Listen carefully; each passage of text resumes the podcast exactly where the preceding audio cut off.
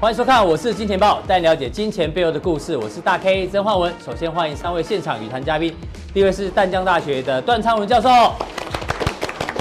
第二位是资深分析师林信富，第三位是今天心情特别好、穿得特别帅的永丰期货的廖如明副总。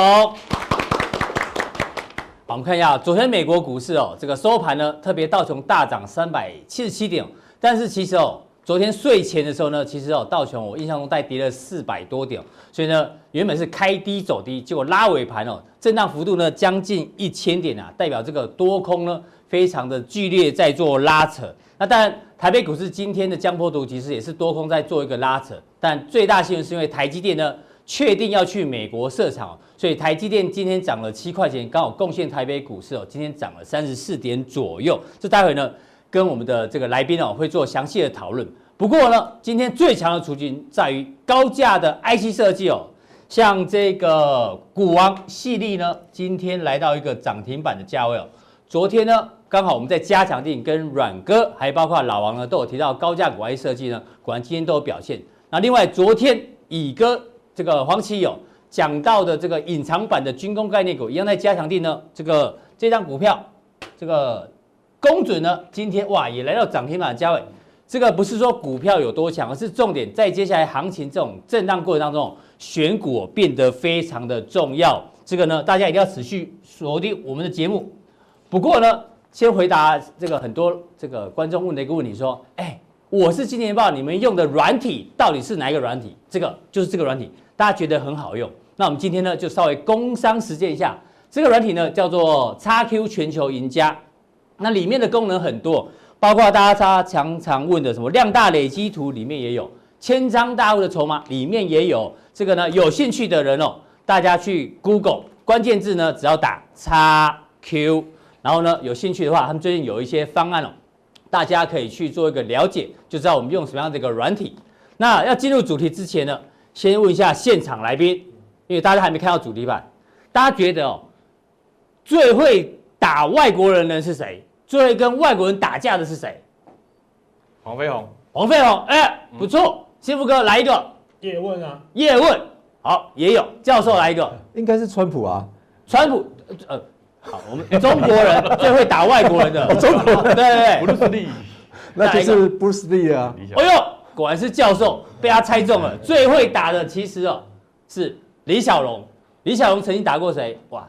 日本人桥本桥本利，这个一招毙命哦。猛龙过江的罗里士偶像，大家都有印，大家都有印象，对不对？龙争虎斗这个叫什么？詹基利，但这个比较有名的假霸 NBA 那个假霸在死亡游戏呢，也是被李小龙这个解决掉。所以最会暴打外国人呢，就是 Bruce Lee 李小龙。为什么要讲这个呢？我要请教这个我们的陆明副总，请上来。好，这个因为哦。最近的行情，大家说内资打外资，内资加外资，对不对？嗯、到底有多强？这一波台北股市的这一波上涨，不只有李小龙，李小龙我们简称哦，就是八大关股。你看这一波以来，一路买超，把外资呢打得稀里稀里哗啦，因为外资到昨天还在卖超。对，成龙也很厉害，成龙呢就像投信一样，哎，一一路一路一路一路一路往上扛，融资也也蛮厉害的，融资这一波我基本上呢是缓步的增加。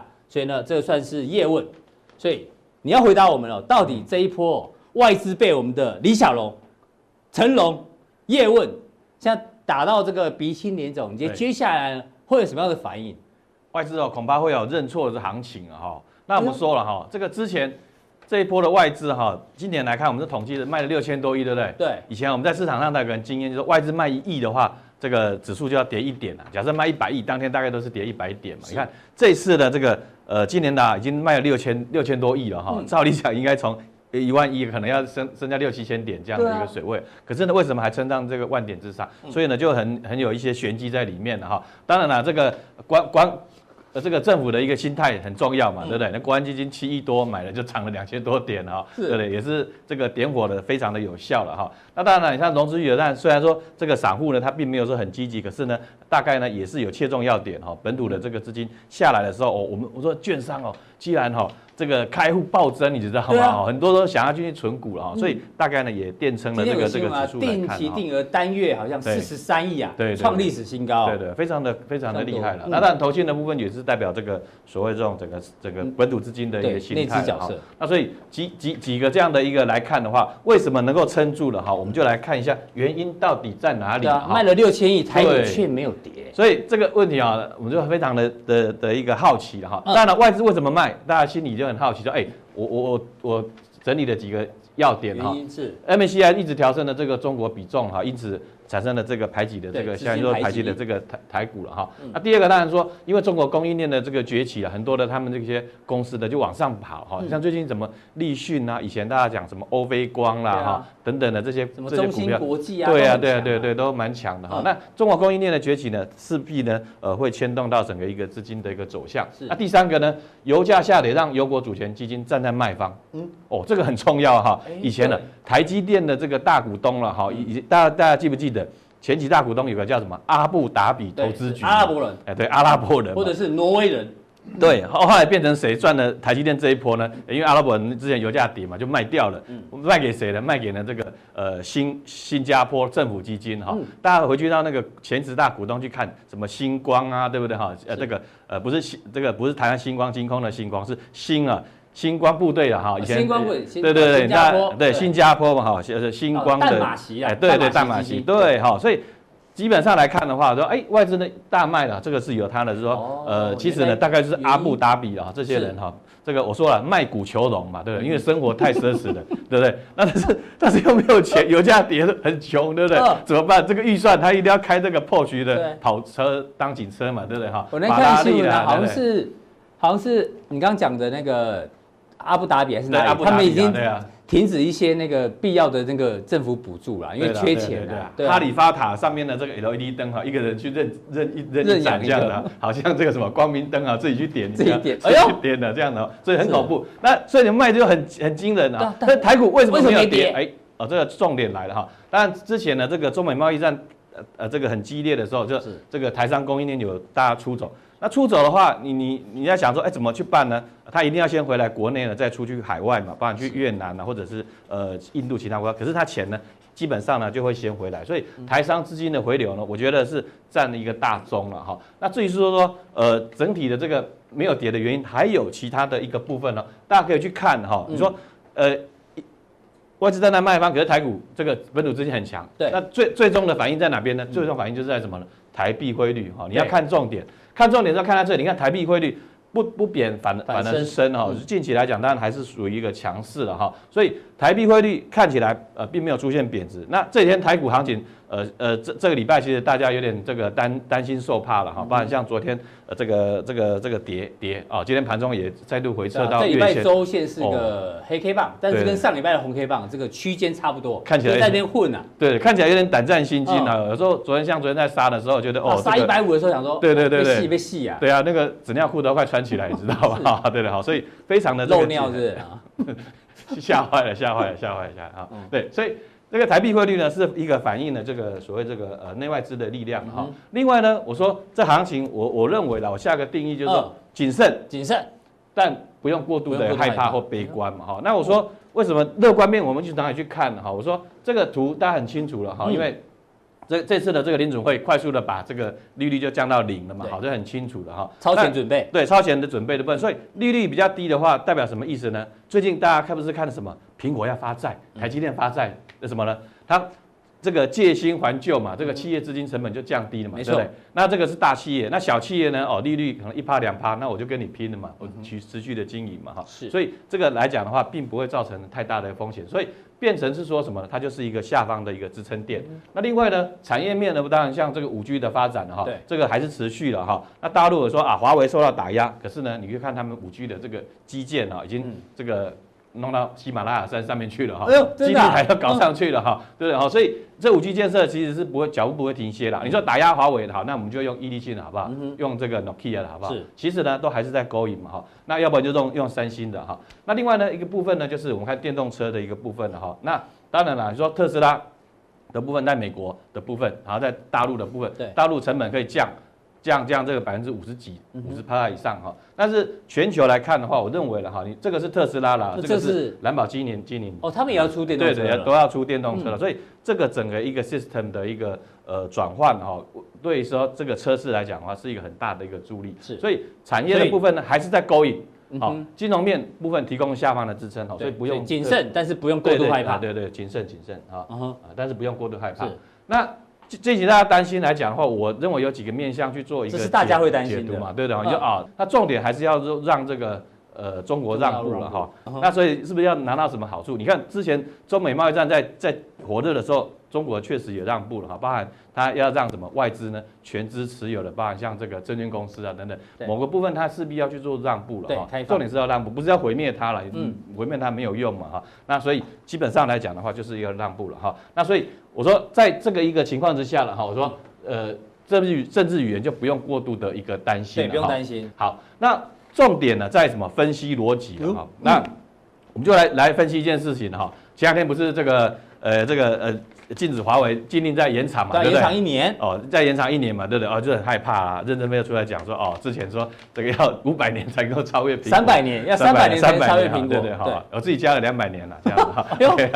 好了，OK，好，之前做贸易贸易战谁会赢？在火热的时候呢，其实大家记不记得台厂受惠？受惠的，没错。反而是台股是涨哦，对对不对？那这次来讲的话，又来了，再来一次啊，再来一次哈，再重启好了。那这次呢，为何要恐慌？所以是意思是也不用恐慌，所以就。呃，这个就是老议题的部分，就不用太太恐慌，反正是我觉得是可以慢慢去正向还去看它了。某部分呢，某部分是正向去看，是，所以分析逻辑的是往这边去看哈，因为盘中呢，大家说哦，这个什么贸易战又起来啊，大家什么华为供应链又怎么样啊？其实。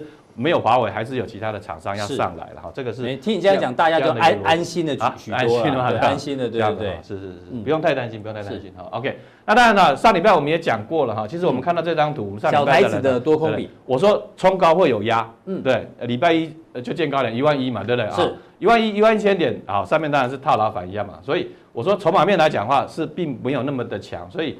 包含了像散小台子的散户是有点有点偏多嘛，偏多哦，有点偏多了哈。嗯，那当然了，这个三点之后呢，我们再 update 一下这个资料哈，就最新的今天这个台股呢杀低之后往上拉，是不是散户会开始变空的话，那个就是什么呢？就是转强的这个讯号哈。但当然以台股如果还没转强讯号，现在变成是冲高会有压，就就是比较中性的一个操，比较中性的一个操作了哈，所以。呃，这个上礼拜就就讲冲高是有压的，其实已经有有这样的一个定论哈。好，好，那另外呢，我们从一些呃佐证的一个数据上来看，那大家看这个 VIX 嘛哈，那前一天那涨了六趴的，大家哦是不是来讲说要要再涨一波的很 担心了？但是不必了哈，不必要哈。所以你今天今天就降了这个，也是接近了六个 percent 哈。所以恐慌指数的部分呢，它会反映到一个呃，所谓在选择权的部分，你说选择权它。外资要去避险或大户要去避险呢，他一定用什么呢？高杠杆的工具买这个 put 哈，来去做一个大幅的一个避险。另外部分大家也要担心了哈，我说呃这个油价的部分，油价开始回稳，油价已经开始就回稳嘛。今天是看到这个二十七块了哈，二十七块了哈，所以呃当然对对对开车的人来讲不是个好消息，但是对市场来讲是一个 good news，good news 这样。OK，好，那所以我们再从几个大的面向的一个上证指数上来看的话。短线的哈，短线当然看起来是中性嘛哈。为什么我短线是中性呢？我们教给大家一个方法是什么？嗯，之前哈，荧幕的中间它就是什么？就是中性。哦，刚好二分之一。对对，叫这懒不是 stupid 的这个操作法则。懒人投资法 啊，不是懒人投资。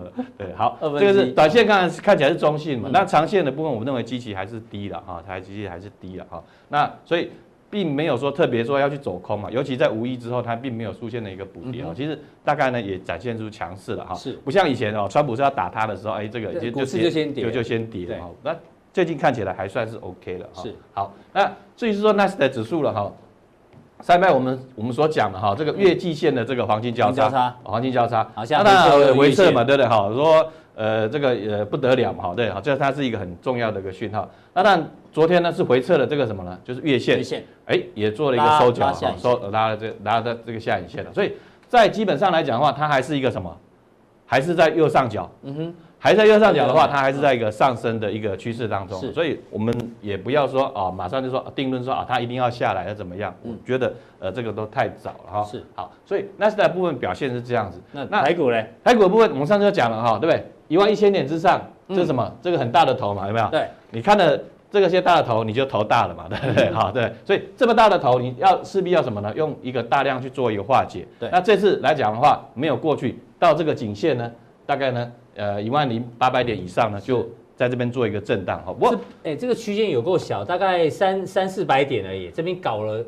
两个礼拜，对啊，搞了两个礼拜啊，然后两个礼拜，对，所以你看到、哦、其实大大概指数也并没有说哦说很明显的往下。那、嗯、这边来看的话，我说在中间来讲的话，哎，它就是中性，可是呢，它是在中间以上一点点、嗯、啊，所以呢，我觉得是什么强势整理，强势整理，整理哈。然后五二零前不皮不顽皮，什么意思？五二零之前哈。哎，这个是某位业业内人士有问我哈，在礼拜一问我说这行情怎么看呢？哈，那我说五二零之前呢就不要太顽皮了哈，因为看起来以前呢这个大家有这种不好的经验，就是说五二零演讲的时候行情就开始跌嘛，嗯，对，阿扁哎越越讲哎跌完讲讲讲一讲五分钟呢就跌五十点这样子哈，马英九也是，对对哈，越讲越讲越跌哈，但是这次来看我觉得会比较中性的，但是。我说了，就是重点在什么呢？这个，因为既然大家担心这个五二零会有什么两岸激化啦，或者说中美对抗啦，啊，这个旁边观战的小朋友被人家修理这种状况，所以为什么近期的这个市场的资金没有那么的积极？当然了，看起来是下方有撑，可是呢，并没有说去做一个攻击的原因是啊，让它指数变成是一个呃横盘的整理。那比较好的状况就是什么呢？其实融资呢昨天是降。昨天本来看起来很担心呐，哦，这个跌了啊，这个一千八百多亿，可是呢，融资是这样的一个情况，所以我觉得呢，呃，这个不要过度的一个呃悲观，然后谨慎操作而已就可以了哈。那至于说下一段呢，加强錠啊，我们要跟我讲什么？摆脱企业死亡股，这是虾，这是虾美。好，现在我们要讲这个叫做企业的这个个案分析了哈，这个。就经营策略的一个逻辑哈，我们说现在看很多的这个企业在做一个发展当中，那到底有什么样的一个呃策略呢，让他可以说摆脱了这个企业的这个死亡股了哈，很重要哈。是。那这位是谁呢？就是库克。那刘代呢，我们待会呃加强錠的部分，我们再来做一个解说。好，非常谢谢这个陆明副总的一个分析哦，他还是这个中性偏乐观来看待哦。那到底哪一些企业会走出死亡股，有机会跟没机会的，锁定我们的加强錠。好，再来我们关注到美国总统川普最近呢谈话特别多，而且他的谈话呢已经基本上不再比较少谈到这个疫情哦，已经开始谈到的是美股啦，或是贸易战啊，代表他现在呢把这个话语权慢慢拿回来，因为这两个议题哦算是他的主战场。我们来跟幸福哥讨论一下，如果是长期锁定我们节目，从过去电视台一直到目前为止，我们一直跟大家讲，大约两年前，川普的核心价值呢就是三低一高，我们两年前就讲了，当时讲。低利率、低美元、低油价跟高股市，两年之后你看一下，现在是低利率，已经到零利率了，美元还是相对弱势，油价甚至跌到负的，其实都在我们跟大家讲的规划之中。那股市是相对一个高档，所以呢，目前这个逻辑哦，基本上是没有改变的。可是呢，川普昨天最近的谈话呢，有一个东西突然改变了，哎，本来是低美元，对不对？他开始说，现在是拥有强势美元的大好时机。哎，川普本来想说。低美元，美国比较好卖东西到国外。为什么他现在突然要讲说强势美元？我们唯一想到比较可能的原因哦，这个因为美元印太多，怕大家哦把美元当成垃圾，所以希望资金可以回流到美国。那资金回流到美元，就是美元要走强。那资金回流到美国，对美国的好处，对川普好处呢，一定是美国股市哦会受到这个资金的簇拥，可能会比较有帮助。所以他开始喊强势美元，但我们要持续做观察。第二个呢，跟产业面比较有关的，他一直提到。这个，最好所有企业都回去美国制造，要不你在国外制造的呢，我想办法要课你的税，那把供应链拉回来。那他也提到，新冠肺炎这一次的疫情的爆发，表明什么？全球化时代已经结束了。过去呢，可能中国大陆负责生产，全球的工厂在中国大陆，但是呢，因为新冠肺炎关系，所以呢，以后到处不能全部压在中国大陆，到处都要有这个相关的工厂。所以刚才幸福哥就要跟我们讲，为什么台积电决定要去美国？设厂跟这个原因有关，那当然他也提到，哎，还暂时不太想跟习近平主席谈话。其实，川普的这一些策略基本上就是跟他以前一样，他喜欢转移焦点，然后骗骗选票，这是一个最低成本的方式，因为毕竟要选举。所以，幸福哥怎么做一个后续的观察？其实我们来看一下哈，当然这个川普目前在打中国有他的一个策略在哈，就像刚刚大 K 讲的哈，呃，年底呢，美国就要选总统了，那。这一次呢，肺炎的疫情哈，其实一刚开始呢，我想美国特别是川普，他也太轻，他说啊，这就是一般的流感而已，大家不要太过恐慌。那没想到后面事情哦越发越烈哈，那美国呢也成为疫情的重灾区。那通常这个时候呢，他在内政上的一个表现，当然饱受哦这个不管是国会议员啊或美国民众的批评。那这时候呢，最好转移焦点的部分就是打中国大陆，对，打中国大陆哈。那这是一个策略之一。那现在呢，当然美中两方都在角力，从政治角力、经济角力，甚至到科技。各方各面都在做角力战。是，那今天呢，台积电哦，被迫是不是要做一个选边站？其实我觉得啦，过去一段时间，美国就一直在要求台积电，或者说邀请台积电，对，可以到美国设厂。那重点就是说，他们认为，假设呢，这些晶片在美国当地生产，基本上呢被机密窃取啊，或者说呢被这个盗窃的几率就会比较低，相对比较低，对，相对比较低。所以这个就是川普。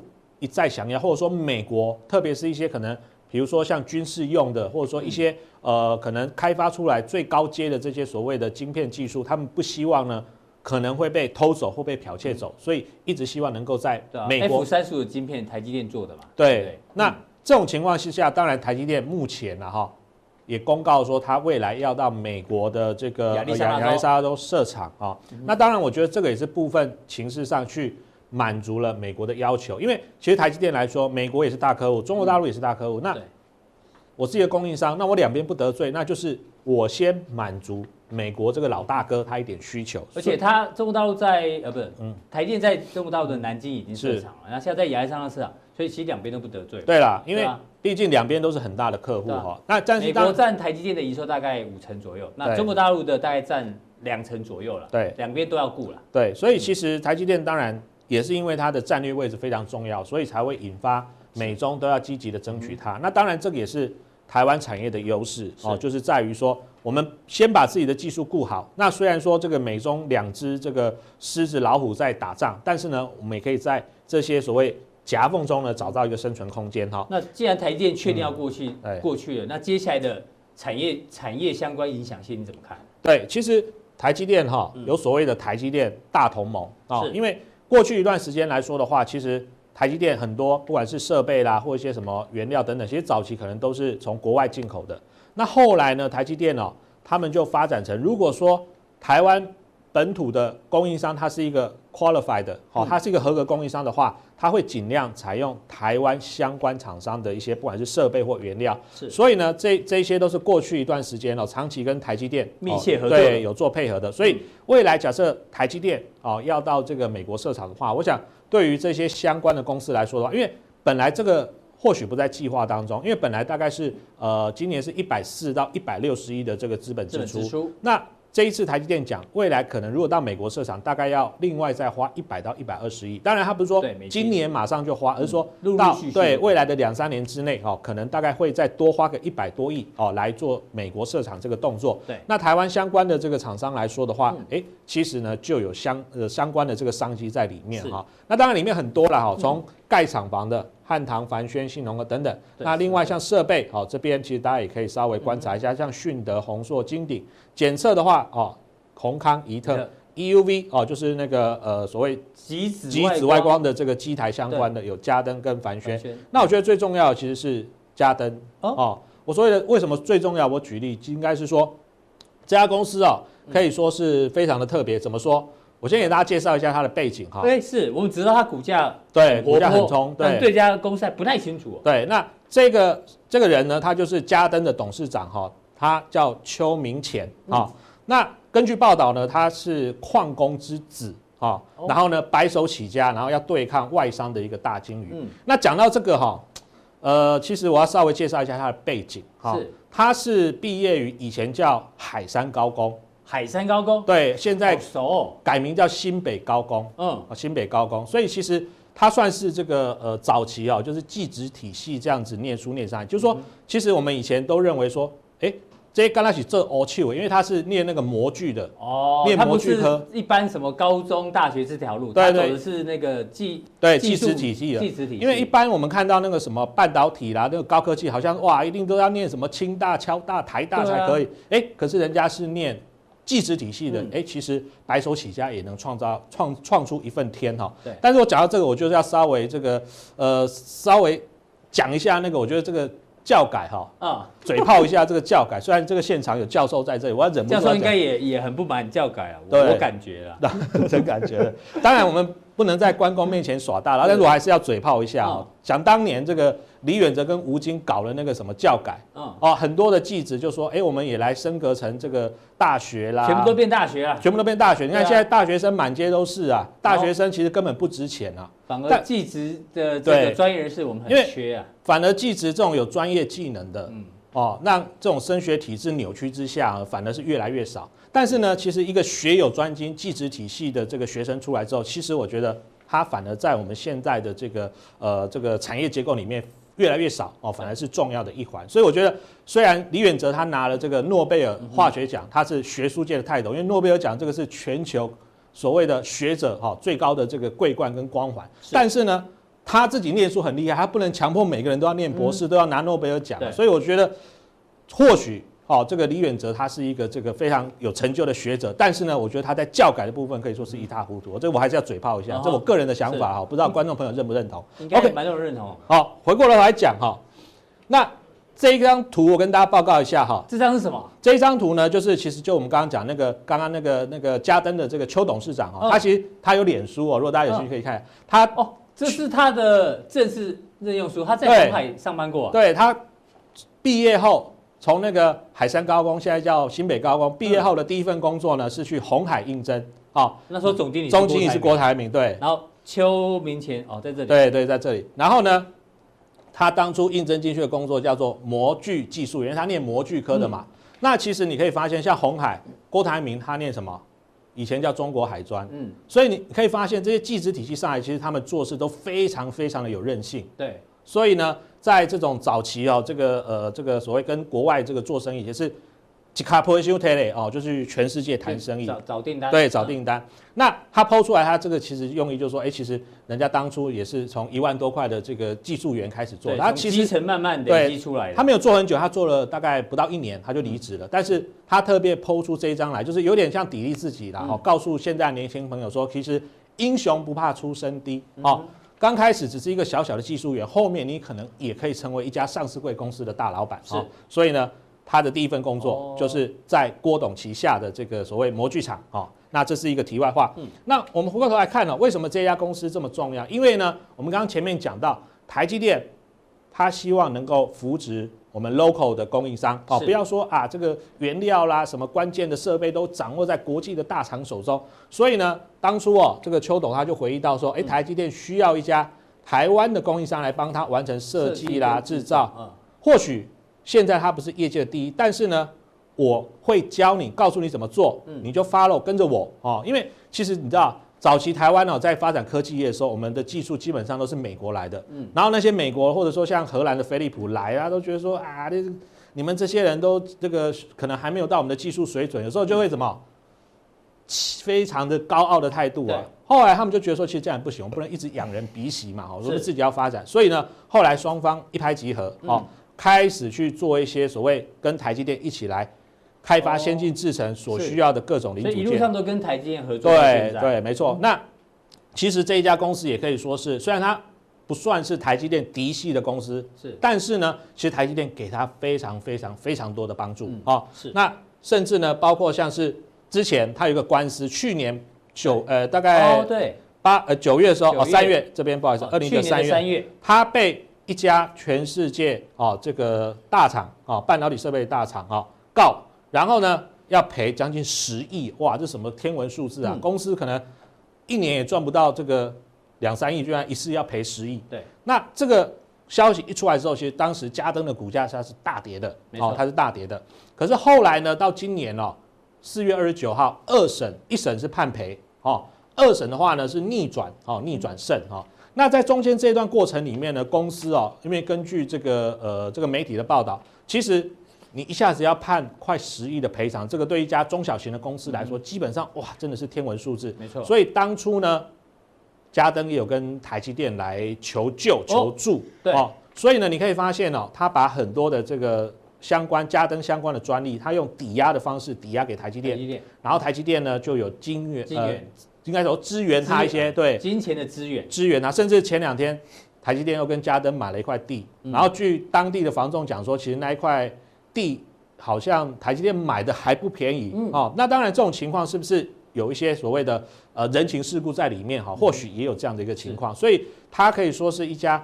虽然不是台建嫡系，但是呢是台积电一路对关系不错，然后一路把它培植上来的。那基本上现在哈，台积电的这个所谓 EUV 的这个呃基石外光的这个光照哈，基本上绝大部分都是由这个光照哦呃来由这个家登哦来去做这个呃提供的。那我们也可以看一下家登的股价好了，我们看一下三六八零它的一个股价哈，其实今天也算表现好。我们看一下它的 K 线啊，其实。稍微稍微拉长一点的话，其实你可以发现哦，去年哦，刚这个官司的这个三月份出来的时候，其实那时候股价真的很惨哦，在三四十块非常的低，哎，对对对，大概在这里三四月来的三十几块。后来呢，因为他最大的客户愿意帮助他，反而因为官司股价没跌啊，后面还一路的涨。那当然，他从去年三十涨到破两百，中间其实涨得非常非常的多。没错。那现在二审的判判决出来之后，他反而是获胜的，所以。你可以发现二审大家在这里出来就哎，股价又涨了一波。嗯、那我们今天要告诉大家的这个不是说啊一八零两百块叫你去追买家登，而是要台积电要去美国设厂对，而是要告诉大家说，其实台积电如果说未来真的要去，那当然相关的厂商都会受惠。嗯、那其中如果跟台积电能够关系越密切，越掌握关键技术，台积电缺你不可的。其实我觉得在未来，特别是发展的过程里面呢。股价当然发展的程度越好，股价就有机会跟着往上涨哦。好，谢谢幸福哥带来这个台积电相关供应链的这一个这个故事哦。不过待会呢，加强力呢，幸福哥要跟帮大家追踪这个四月份哦，有一些公司派开始加码它的股票，哎，到底这些股票怎么做追踪哦？请锁定我们的加强定。再来呢，我们要请教到我们的教授，教授，幸福哥，你们应该都有看过《大卖空》对不对？这部电影讲这个零八年次贷海啸的吧？的这个故事哦，当初我记得佛罗里达很多的这个跳舞的上空女郎都买了很多房子嘛，所以导致崩盘。那我们今天要跟大家讲，《大卖空二》上映了，真的吗？你们相信吗？《大卖空二》已经上映了，真的哦。但这次的主角呢，不是这些帅哥，不是这克里斯汀贝尔哦，也不是这个布莱德彼特，是谁呢？这一次的《大卖空二》一样哦，靠房地产崩盘赚大钱的谁？是川普的好朋友伊坎，我相信大家可能忘了这则消息哦。当初我在新冠肺炎刚刚出来的时候呢，伊坎就明讲，他说，因为呢大家都不出门了，所以呢他打算大量放空这种商用不动产，因为呢大家不出门，甚至那个这个房东都没有租金收入，所以呢他去放空了这个 C 呃，应该就是买进这个 CMB 叉六。这个呢这个东西哦，指数是追踪了二十五档的 CMBS，教授应该很清楚，这是呃中文翻译什么？商用不动产抵押证券嘛，对，对，哦，就是跟房地产有关的。那它报了非常多，结果大家看一下最近的价格，啪，最近崩盘。所以呢，这个伊坎啊，他这一次呢跟大卖空一样哦，靠这个崩盘赚大钱。他等于简单讲，他中了这次的乐透啊，只是中的乐透呢是往下跌的这个乐透。那这个呢是全美啊目前呢很多的这个。公司啊，或厂商等等，他们这个关闭的加速其实越来越多，越来越多，所以让他让他大赚。所以教授要帮我们分析一下、哦、这个这个行情到这边哦，有些股票涨到天上算中乐透，但有些股票呢，其实也是一路重挫。怎么样从这样的这个大环境里面呢，来做一些选股？嗯，其实伊坎的话，可以说得上是全美国，应该也也也可以称得上全球了哈。啊、嗯呃，是五大。这个最恐怖的人物。所以跟索罗斯相对对对对对，其实第一大的话是比尔盖茨的，嗯，他是排他还排第三呢。哦，真的？哎，对，所以呃，伊坎其实他也可以跟巴菲特齐名哦，嗯，因为他的投资的哲学也非常多哈。那这次他会看中这个哈，基本上呃很多卖空者哈，都跟美国政府做了很多的建议，而且也跟投资人做了非常多的建议哈。是，但是。又遭受狙击，嗯，那所以这些卖空的这最近一段时间的话，也是赔得很惨。但是一砍真的是非常特殊的哈，赚翻了，这一波真的是赚翻了，创历史新低啊！但是是不是它也是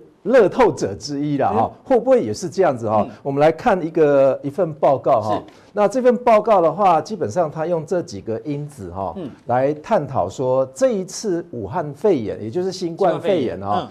针对呃这几这几场的金融风暴哈，对，去做相关性的一个研究哈，是，那也就是把几几场这个啊这个就是全球肺炎对上全球金融风暴啊 global 呃 financial crisis 哈，还有一次是呃这个 tech 啊科技泡沫科技泡沫对，那还有一次是一九八七年更早期的哈，他发现跟美国、美国、欧洲还有新兴市场、新兴市场的新兴市场就是我们台湾嘛？台湾在这里面。那相关性的话，基本上我们好像是跟所谓的全球的金融风暴的相关性是比较接近的。这边都是正相关。对，全部都是正相关哈。他用这几个因子哦。是。第一个就是他公司到底有没有价值的？对。哦，价值或者是非价值股。是。收益型的、成长的，再来是啊 quality 品质的哈，再来是规模大小的哈，或者是说股价大。大小，再来是 volatility 波动性。哦，那再来是 momentum 哈，momentum 就是动能了哈，动能。好，那我们看一下这四次哈，嗯，下来的时候，也就是股票崩跌的时候，嗯，我们看一下我们。真的是比这个好，这个是非常接近的。大家远远看说这个是台湾算这一块，哎，对对，台湾是比较接近。比方说像啊前一前一波的那个金融风暴哈，呃，大家如果说不不是很了解这个颜色的区块，但是你远远看哦，是。似乎好像我们跟这一块是比较接近的哈，红色，也就是下来的时候，基本上 low beta 的，也就是贝塔值比较低的。它不受影响的程度比较少，反而它报酬率还是正的。贝塔值低代表它跟大盘的联动性是比较低的。对，就是大盘涨一趴的时候，它可能不会涨一趴。那大盘跌一趴的时候，那它可能也不会跌一趴，搞不好会是正的这样哈。那基本上我们看到一个情况，就是颜色非常接近，不管是正的或者是负的，它是从正的排到负的，这边也是正的排到负的。所以我们似乎啊。Emerging market 的部分啊，是比较接近 GFC 的哈，全球金融危机的，这个是下来的啊，这是下来了。那我们来看上升的情况哈，嗯，那经济要复苏嘛，那我们这一次是不是经济已经复苏了？哎，我想应该是没有了，应该呃应该大家都还还没有看到好的，对对，还没有看到的，对对对对。所以我们看前三次哈，尤其是第三次哈，这一些到底它花了多久时间呢？我们看一下。Global financial crisis 全球金融危机要十六个月，十六个月。那对照这一次的话，还不到一个月就就回就回就回神了。这个怎么有可能哈？所以我们来对比一下，说这这三次哈，到底它回神的时候，对，到底谁报酬率会比较高？谁是乐透？哎，对，所以你要看一下这个哦。小型股，小型股呢？小型股啊，其他的大致上都还在下面呢。我们先以小型股来看，对，所以小型股应该指称的就是低价股啦，而不是高价股啊。是，但是大家有没有一个印象哦？这一次好像回神起来，涨的好像都是大型股嘞。啊，对啊，对不对？今天都高价。所以这个结论的话，是不是可以让我们可以发觉一件事情哈？到底我们复苏了没有？嗯哼。似乎好像还是还是没有，结论是还没有，对，还没有。但是为什么股票还是涨成这样子？那是不是可以用乐透彩的一个情况来去描述这一次大家？股市中乐透，对对对，基本面还没有起来。所以我们来看一件事情哈，台湾加权指数这是从今年一月一号开始画的哈。如果我们从最高点画到最低点，那就是跌的嘛。对，那从最低点。涨到现在回神的，我们来比较一下这一段期间到底有哪一些股票赚了钱，哪一些股票赔了钱啊？就这一段，这一段期间嘛，对不对？这段期间了啊。好，那我们来看一下哈，大盘今年重要几个日期啊。今年最高点是发生在一月十四号，对，最低点在三月十九号，哦，八千多哦，那可能有很多的投资人。非常懊恼，说为什么这个当初怎么会卖在那里？对，那为什么没有把钱全部砸在这里哈？那如果有人会砸在这里的话，我想你现在应该会觉得说，哦，自己的哦这个技术非常高超，选对股了，有没有可能哈？哎，也有可能啊，否则的话，最近也有很多的一些专家新的专家出现呢，尤其是警察的啦、公务人员啊，好多呢，都出来说他赚了赚了一笔啊。最近很多 股神跑出来，最近最近很多了哦。所以我们对比一下哈，就是反弹到最高，或者是我们看昨天的日昨天的价格就好了哈。那大盘哦，我们看一下反弹到最高点，大概就是二十四趴左右啊，二十四趴。好，那我们来对比一下，这个是目前对。这一段期间，嗯、所有台湾的个股哦，对，一千七百零九档。哎呦，你帮我们跑出来了。哎、对，嗯、那你看哦，报酬率超过一倍的，超过一倍哦。有几档？二十八档。二十八档。哎呦，嗯、有没有人会选中这二十八档？搞不好，当然是有啊。大 K 应该至少有一档啊，哦、否则为什么会开 Model S 嘛？对不对？嗯，Model S 是那个那个那个廖路明啊。啊、哦。那你看哦。哎，九九趴到一百趴也有十五档啊，涨幅九成对对到一倍的也有。对，那有没有负的呢？哎，大家看看到从这边开始都是正的呢。对，这段期间真的是乐透期间，这边都算乐透，全部都乐透嘞。所以我们看说，哎，你如果掉到这个区间的话，都是负的，这么倒霉啊？对啊，你看才几档而已啊，不到一百档。对啊，不到不到，可能不到六十档啊，不到六十档你会选中，这么这么少，所以我们就说啊。如果你选中了左手边这些股票的话，嗯、恐怕你掉进黑天鹅了嘛，对不对？那黑天鹅指数就是这样来的啊。哦，哦，那我们看一下右手边的呢，嗯、现在还没有人没有人做统计。右手边的，如果你掉到这个二十八档了，嗯、那岂不是是很类似一个分配的形状？是在尾端？哦、对。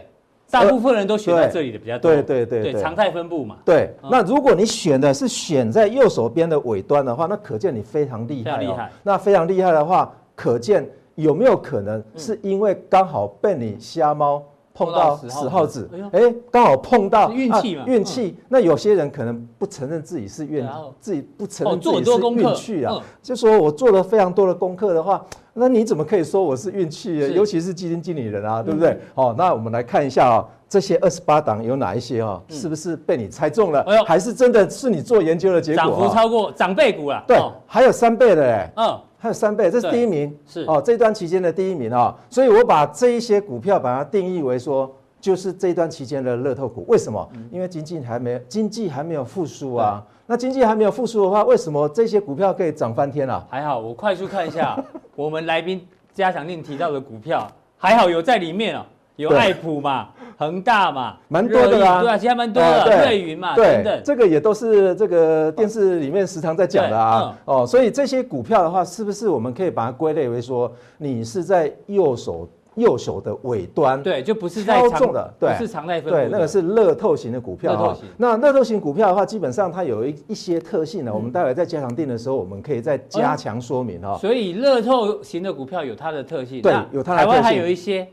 你觉得有机会成为乐透股的？当然了，这些乐透乐呃乐透股票的话，基本上它是我是用报酬率给它排出来的。但是为了要找出未来的乐透股票的话，它基本上有四个特性，要符合四个条件。对对对对。好，那我们来看一下这段期间有一个杠估的哈。哦，对。那杠估的另外一边的。